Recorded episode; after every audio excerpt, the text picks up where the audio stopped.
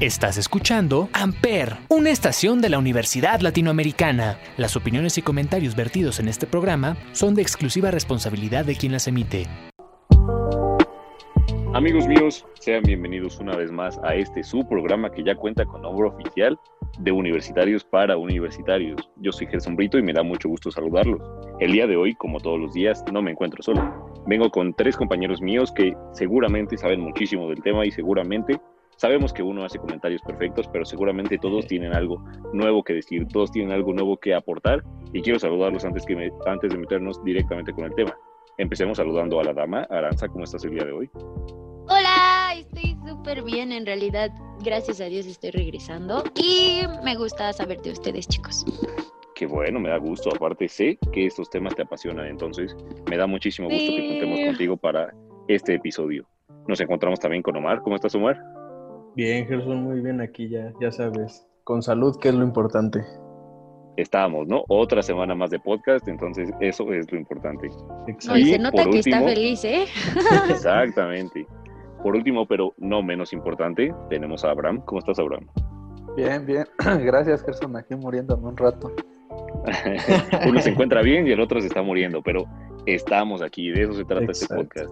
Se trata de seguir aquí. Tenemos un tema muy interesante esta semana. Es muy extenso, entonces trataremos de hacerlo corto, interesante e irnos directamente con el punto. El tema de esta semana es la industria del entretenimiento, cómo ha ido evolucionando antes de la pandemia, durante la pandemia y después de la pandemia. Sabemos que esta pandemia ha venido a revolucionar todo y sabemos que hay muchísimas cosas que cambiaron. Entonces quisiera empezar contigo, Aranza. ¿Qué puedes decirnos tú sobre esto que está pasando dentro de la pandemia, dentro de la industria del entretenimiento? Pues en realidad fue un golpe bastante fuerte, ya que nosotros somos o tenemos una empresa número uno en la lista de entretenimiento en todo el mundo. Y pues bueno, es la economía creativa lo que más genera en bienes y servicios. Y pues en realidad sí se me hizo algo feo que nosotros nos dediquemos a eso y que ahorita no haya mucho empleo de eso o tenga que ser en home office. Sí, es muy complicado. El home office, eh, si ya es difícil tomar clases, no me imagino cómo debe ser estar trabajando, ¿no? El tener que no hacer tu rutina o tener que hacer tu rutina fuera de cómo lo habías hecho y de cómo te habías acostumbrado. De hecho, ahorita el sector de entretenimiento fue el primero en cerrar y yo creo que va a ser el último en, en retornar a, o bueno, abrir los, eh, los eventos, ya que pues ahorita todo ha sido online, tanto conciertos, artes escénicas, salas de cine. Ay, no, todo, todo ha tenido que ser online, aunque tenemos esa oportunidad de verlo desde la computadora y desde la comodidad de la casa, uno siempre quiere estresarse saliendo. Exactamente, hasta la fecha tenemos muy pocos eventos que se han podido realizar ya en un espacio abierto. Poco a poco se está buscando la manera de que puedan, eh, no sé, ingresar pocas personas a, un establecimiento. Eh, los, lo hemos visto con los restaurantes, pero no podemos comparar un restaurante de una comida a compararnos a un concierto como, no sé, pongamos CDC, que ya está empezando a vender los boletos. No podemos comparar el nivel de gente que mete eh, los restaurantes a lo que meten los eventos, ¿no? algo que puedan agregar, Omar, ¿qué puedes decirnos sobre pues sí, como, bueno, como ya dijo Aranza, pues las empresas y las compañías están como acoplándose a este nuevo, a esta nueva pandemia, bueno, esta nueva tragedia que tenemos que es la pandemia, haciendo sus eventos en línea. obviamente tú compras tu ticket y a lo mejor te mandan un código donde tú te metes a una sala y escuchas a la persona, al cantante o video que tú compraste, pero obviamente no es lo mismo, no es la misma, ¿cómo decirlo? La misma satisfacción verlo en vivo enfrente de tu artista favorito que verlo a través de una pantalla, ¿no? Sí, es muy complicado. Eh, sabemos que la industria del entretenimiento engloba eventos, engloba películas, engloba obras de teatro, es gigante la industria del entretenimiento. Ahora, imaginémonos el golpe que está teniendo toda esta industria al no poder meter la gente que estaba metiendo, al no poder cobrar lo que estaba cobrando. En realidad, la, industria se ha ido para abajo. Quieras o no, te hace bajar los niveles, ¿me explico? Tú tienes que seguir dando eh, el, eh, ¿cómo decirlo? Tú tienes que seguir demostrando que tu evento es de calidad, pero no puedes hacerlo para las mismas personas. Eso hace que sea muy complicado mantener un estándar a lo que tienes que demostrar, ¿me explico? Sí, exactamente. No es lo mismo ir al Palacio de los Deportes o ir al autódromo ya estás generando una experiencia al estar afuera, convivir con personas, convivir con tu cantante, tu artista favorito, que nada más compras el boleto, metes el código en tu computadora y ya ves cantar a el, tu cantante favorito, no es como lo mismo. Exactamente. Para el que no conozca de nosotros, el cuarto participante, Abraham, es uno de los que más sale a eventos, entonces yo creo que es de los que más le ha afectado todo esto. Abraham, ¿qué podrías decirnos al respecto? ¿Qué onda, Gerson? pues lo del entretenimiento ahorita en los eventos o espectáculos masivos, pues ya no. Este año yo ya creo que ya no va, ya no va a ser posible, a pesar de que hay eventos todavía que no se cancelan de, de noviembre y diciembre. Pero yo creo que ya no tardan en cancelarlos. Hay eventos que han sido presenciales, algunos, con cupo limitado y con medidas de seguridad como cubrebocas y el antibacterial que se les da en la entrada, pero no es como del todo efectivo. Sabemos que ahorita el, semáforo puede regresar a rojo porque está haciendo el, rebote, el rebrote y eso va a terminar por cancelar todos los eventos que se querían hacer presenciales, aunque sea con cupo limitado y volver a lo, a lo digital otra vez. Entonces yo creo que ahorita la que la, la, empresa que más está sufriendo es la empresa de los espectáculos masivos, que no están generando nada este año. Qué sabiduría. Dios mío. Es muy completo su comentario, de verdad. Yo Aranza, creo que... ¿querías agregar algo? Sí, sí, sí. Una vez que pase la crisis, yo creo que los consumidores, o sea, bueno, todos nosotros vamos a, tardar algún tiempo en adoptar los nuevos modelos de consumo, ¿no? Externo, porque, o sea, imagínense, todos los niños que estamos creciendo ahorita con dispositivos como no sé, el celular, la tablet, la computadora y teniendo tantas redes sociales, yo creo que el consumirlos de tal manera va a ser que ahora adoptemos una bipolaridad, si se puede decir, que cuando ya los tengamos en físico, cuando ya podamos asistir a este tipo de eventos, todavía tengamos la oportunidad de optar por hacerlo en digital, o sea, porque no creo que al 100% se eliminen los eventos digitales, porque va a haber personas que sí van a tardar en salir de ahí. Y aunque salgan, ¿no? Yo creo que ya te vas a quedar como con el trauma de lo que está pasando. Si bien no, no queremos llamarlo trauma porque suena muy fuerte, yo creo que uno ya cuando diga un evento, ¿te acuerdas de EDC?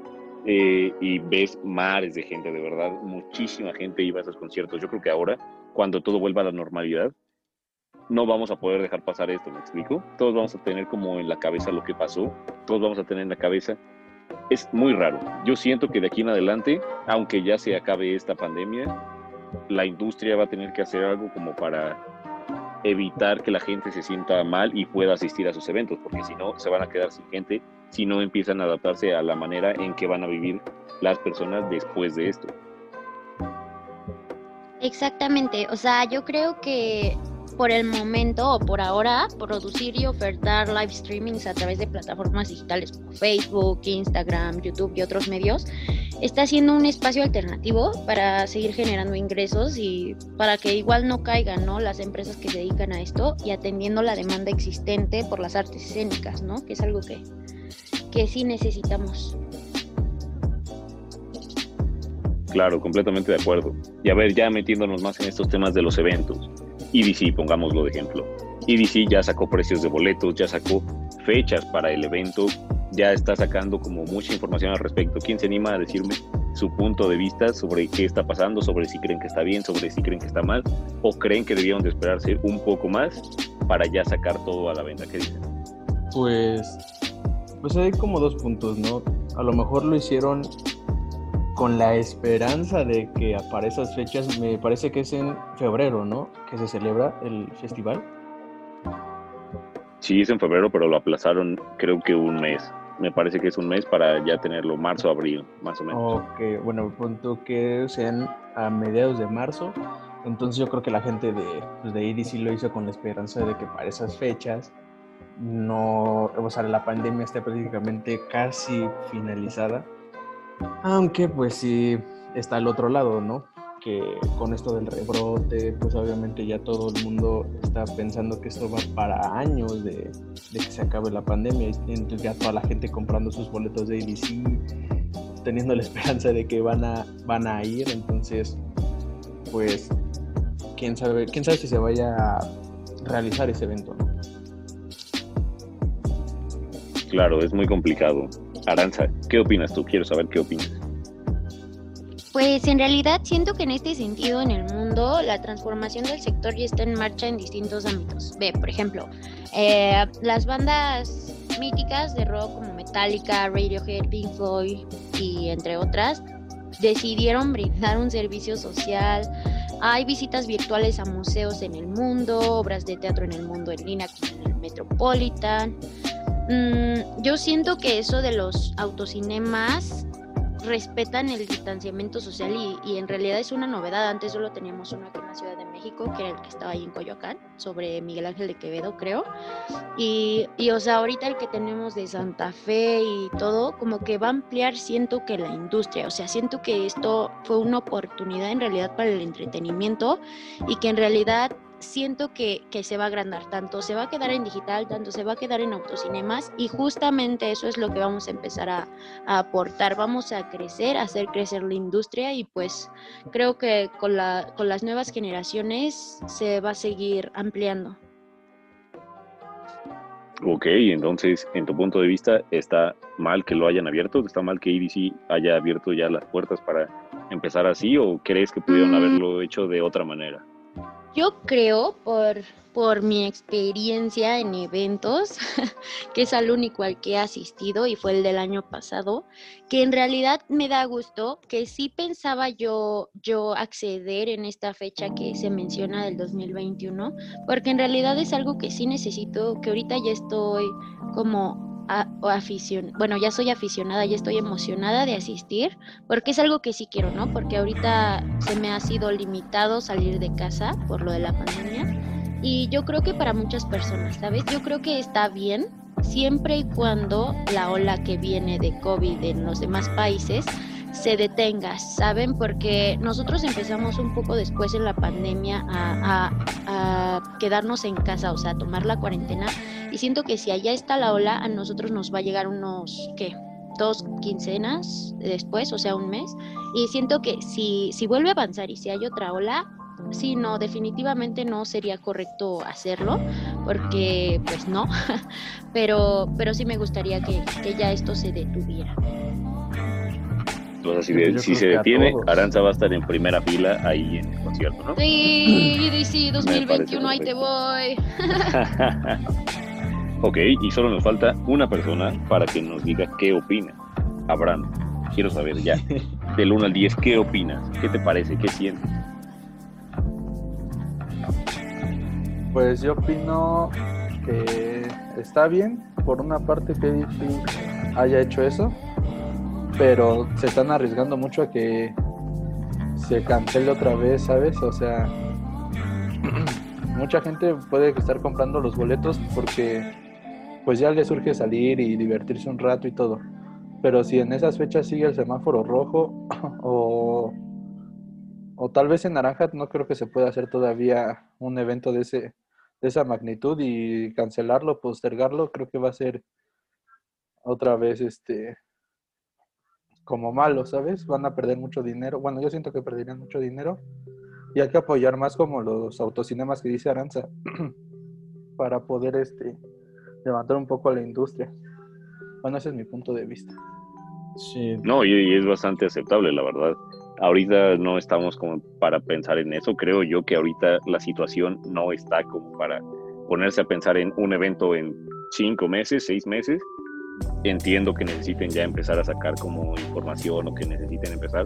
A, estas fechas, el año pasado ya teníamos muchísimas cosas para el siguiente EDC y lo entiendo, es parte del negocio, pero es muy complicado pensar que para esa fecha ya vamos a estar bien.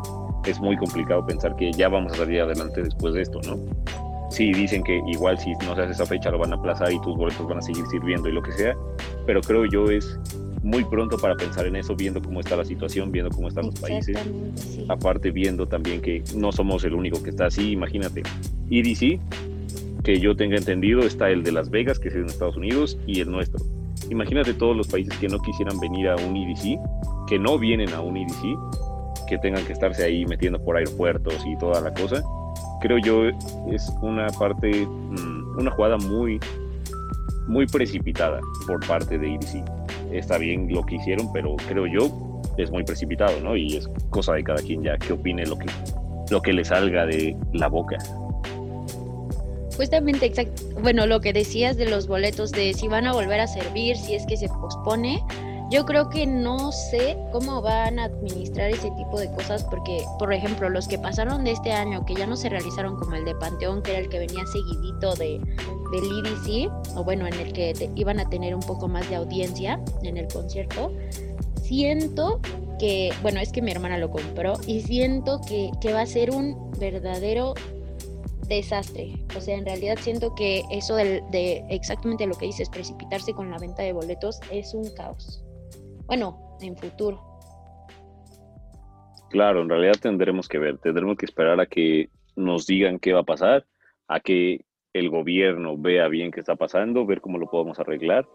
No sabemos qué vaya a venir, igual como estábamos hace 10 meses, no sabíamos qué iba a pasar, pues ahora que estamos en estas fechas, no sabemos qué siga para nosotros. No sabemos qué vaya a venir, no sabemos si ya va a salir una vacuna, si no va a salir, si viene para acá, si no viene. Tendremos que esperar. A eso es a lo que se está jugando la industria del entretenimiento ya en estas fechas. Como es un evento masivo, pues no puede meterse en muchas cosas, pero ya cines y teatros y todo ya están abriendo con cupo limitado y ya es cosa de cada quien, ¿no? Ya si tú decides ir a visitarlos, si tú decides entrar, si tú decides no. Solo queremos ponerte en situación y que recuerdes qué está pasando con la sociedad, que recuerdes que no todos estamos saliendo y que no todos estamos no llevando la vida normal porque aún no se puede salir. ¿Algo que quieran agregar, compañeros? Pues en realidad, mm, no, yo ya creo que dije suficiente, pero yo sí estoy de acuerdo en que se abra, solamente que sí es muy precipitado como, como conclusión. Exactamente, es muy precipitado tenerlo ahí. Omar, Abraham, ¿algo que quieran decir antes de cerrar este episodio? Mm, pues yo siento que igual, sí fue igual fue muy precipitado andar pensando en qué se va a hacer o andar pensando en vender los boletos, aunque, eres, aunque eras, bueno, aunque seas súper fan de ese evento, pues obviamente no te puedes arriesgar nada más para ir tres días a estar con un montonal de gente para que te contagies o para que pase algo peor, ¿no?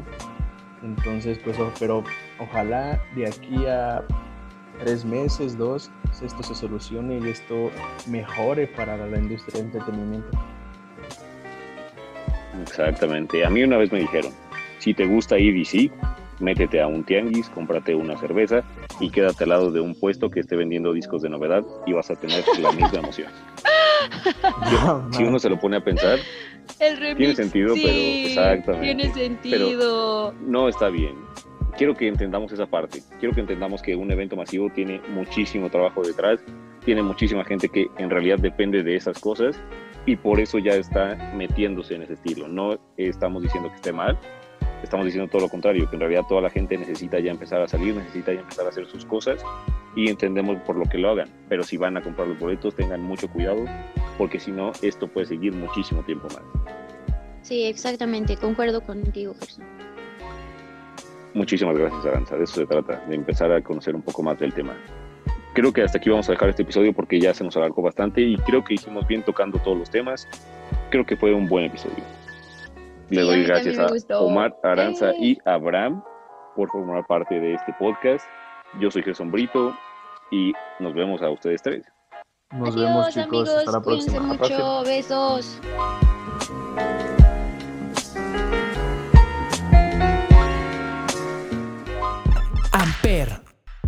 Donde tú haces la radio.